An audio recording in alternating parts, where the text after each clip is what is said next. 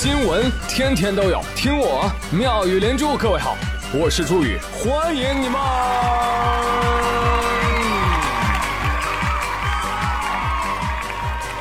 谢谢谢谢谢谢各位的收听啦！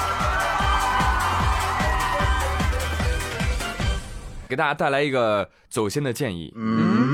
永远不要在节假日伤心，你知道吧？就难过也一定要在工作日难过，哈哈，就这样才能带薪抑郁。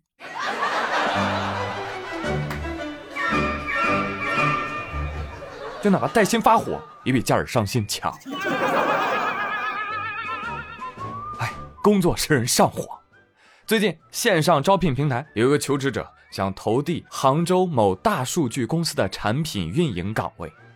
这公司的 HR 就询问他了：“哎，你们这个学校是三本吗？”“啊，对的。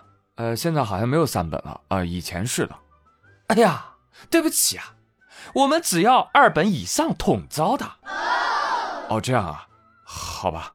”“真的是，考不上本科的都是智商有问题。”哎，一时激起千层浪，公司马上回应：呃，这个是员工个人的不当言论啊，不代表我们公司的态度，已经对这个员工做出严肃批评教育，还有处理了。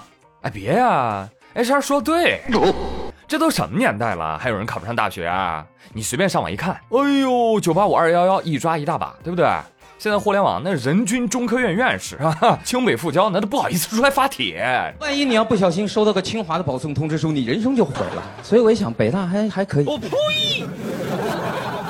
哎，那同理啊，你可以看不上人家求职者，人求职者也可以说呀，啊，是是是，考不上本科，智商有问题，成为不了世界五百强，公司都是垃圾。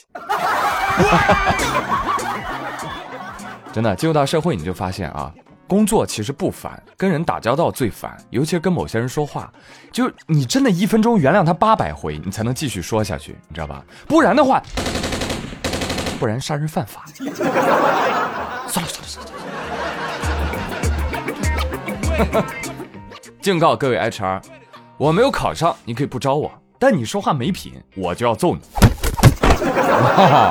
下次一开场你就直说嘛，对不对？你有病啊！正常人不招。咱不就理解了吗？是不是？哈哈，希望有正义之士曝光这是哪家公司啊？就像央视三幺五的记者一样，明察秋毫。前两天不是办三幺五晚会吗？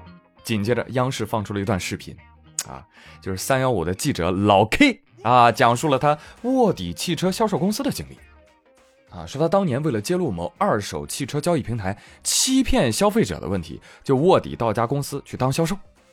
但你知道的，当销售拿不到公司的核心资料和证据嘛，对不对？所以这个记者呢，一着急，一跺脚，一努力，哎，人家就从销售做到了高管，成了公司二把手。这不仅工资水涨船高，这手底下还有十几个小弟。这总裁一听，哎呦，怕他叛变，你知道吧？啊，领导一天一通电话是嘘寒问暖啊，因为他知道当时我在那边卧底的待遇啊，比在晚会组里的待遇可高多了。最后要不是总导演跟我说呀，还有比这家公司待遇更好的地方等我去卧底呢，我才不想回来呢。我现在怀疑我是不是被我们总导演给套了。呃，问一下这位记者，嗯你是不是叫陈永仁啊？哦。一开始说三年，三年之后又三年，三年之后又三年。我都快成董事长了，领导。你对我态度好一点行不行？现在全台只有我一个人知道你的身份，我回去就把你的资料删掉，你一辈子做销售主管吧你。喂，这里可比台里升得快啊！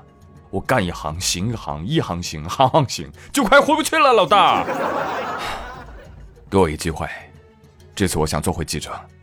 喂，你去跟领导说，你看领导让不让你做好人呢？哈哈，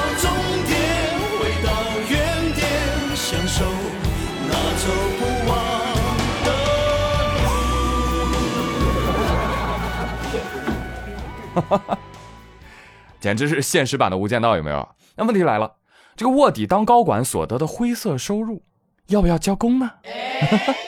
来，这道思考题留给大家啊！欢迎留言作答。哎，或者现在很多行业啊，都得师傅带徒弟啊，老大收小弟是吧？但是收人的时候可得小心了啊！要收小弟可不能收这样的啊。三月十四号，一位河南商丘的小伙儿，因为想拜师大衣哥，但是吃了闭门羹，于是就拿起大锤是狂砸大衣哥的家门，门把手给砸坏了，密码锁给砸碎了，哎人家还高喊呢。大衣哥，你欺骗我两年多的感情，欺骗我两年多的感情。记者联系上了大衣哥，这个人我都不认识的，目前先把他拘留了。哎，最让人哭笑不得的是什么？这砸门的这个家伙啊，之前刚刚找过拉面哥拜师啊，同样被拒，又来找大衣哥。哎呀，我气死了！小五啊，你可知一日为师，终身为父啊？啊，我知道，那你就这么缺爸吗？来到爸爸这来，爸爸带你吃巴掌。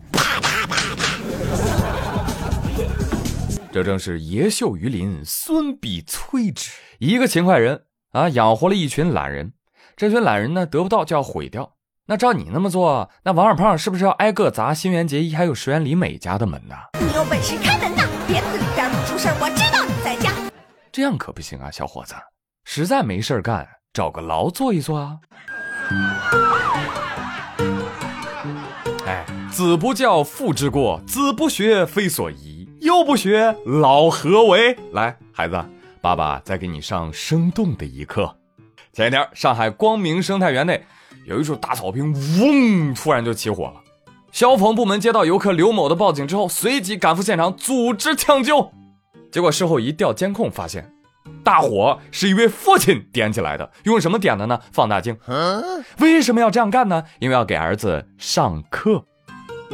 来，儿子，你看看啊，这个放大镜的是凸透镜，在阳光下把它聚成一个光点。你看，哎呀，瞬间大火席卷整个草坪啊！当然了，这位父亲呢，正是报警人刘某。目前，这位父亲已经向园区进行了赔偿，但是仍然要为自己的过失而担责。但是好在啊，孩子没有受伤，哈哈，看到没有？这就叫爸爸带娃活着就行。爸爸说：“哎，怎么这么说话的？我教的不好吗？我同时给我小孩上了三堂课，一堂自然课，一堂安全课，一堂法制课。哈哈嗯，挺好的。啊，等你这个行政处罚出来啊。”明年春天呢，还可以带着孩子故地重游。孩子，你看啊，野火烧不尽，春风吹又生。这是什么语文课啊？儿子，你再看啊，设草的生长速度为 x，草地的面积为 y，那需要多长时间能长满呢？再上堂数学课，是不是？再有啊，这燃烧过的草坪，它属于初生演替呀，还是次生演替呀？为什么呀？你看。又能上节生物课，而这个燃烧的过程又有哪些化学变化呢？请写出对应的化学式，是吧？再上节化学课，你看看多优秀的父亲啊！给大自然还上了一课，大自然说：“我他妈谢谢你啊！”